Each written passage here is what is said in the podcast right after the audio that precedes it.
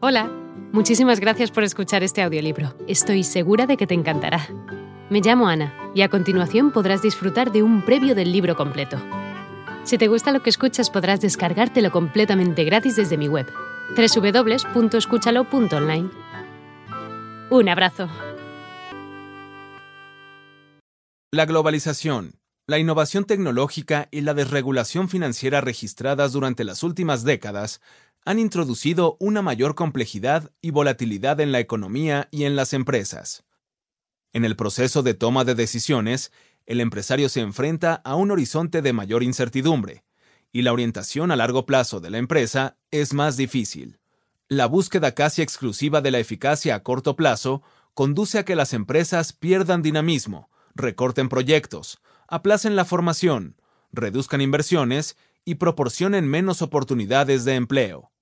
En último término, su capacidad de desarrollo exitoso a largo plazo disminuye y se acaba cuestionando su función social. La recuperación del papel primordial de la empresa y del empresario en la sociedad y la superación de las disfuncionalidades descritas reclama una nueva noción de la empresa y del empresario.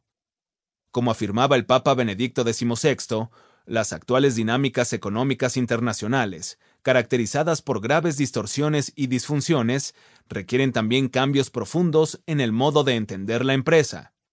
Antiguas modalidades de la vida empresarial van desapareciendo, mientras otras más prometedoras se perfilan en el horizonte. Asimismo, el Papa Francisco ve la actividad empresarial como una noble vocación orientada a producir riqueza y a mejorar el mundo para todos. Esta visión exige un planteamiento antropológico y ético que trasciende la pura realidad económica. La economía y la empresa son medios instrumentales para contribuir al bien común y al bien de los ciudadanos. Si se olvida esta premisa, la empresa pierde su sentido esencial y, en buena parte, su legitimidad social. Los textos de Monseñor Javier Echevarría, obispo prelado del Opus Dei y gran canciller de la Universidad de Navarra, que se recogen en este volumen y que tengo el honor de prologar, han sido escritos pensando en el IESE e y sus antiguos alumnos, con motivo de algunos aniversarios recientes.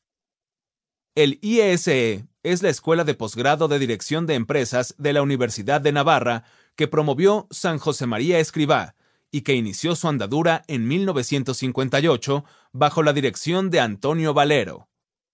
El IESE e siempre ha sostenido la necesidad de entender la empresa como una comunidad de personas al servicio de un proyecto común con impacto económico y social, y la dirección empresarial como una profesión orientada al desarrollo de las empresas a largo plazo y de las personas que trabajan en ellas. La edición de esos textos en un volumen pretende ayudar a empresarios y directivos a renovar la reflexión sobre el papel de la empresa y del empresario en la sociedad. Monseñor Echevarría no formula proposiciones técnicas concretas para mejorar la dirección de estas organizaciones humanas. Sin embargo, sus reflexiones apuntan al corazón de las cuestiones centrales de un empresario y de una empresa. ¿Qué fines debe perseguir la empresa? ¿Cuáles deben ser las preocupaciones y tareas principales del empresario? ¿Cuál es el papel de la empresa en la promoción del bien común? ¿Cómo se conjuga esta preocupación con la búsqueda de una rentabilidad económica? En un contexto de intensa exigencia profesional y fuertes demandas sociales, ¿cuáles deben ser los principios que guíen la acción de los empresarios en la sociedad?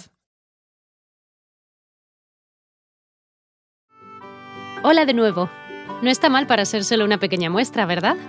Si te ha llamado la atención, recuerda que encontrarás este audiolibro completo y gratis en www.escúchalo.online.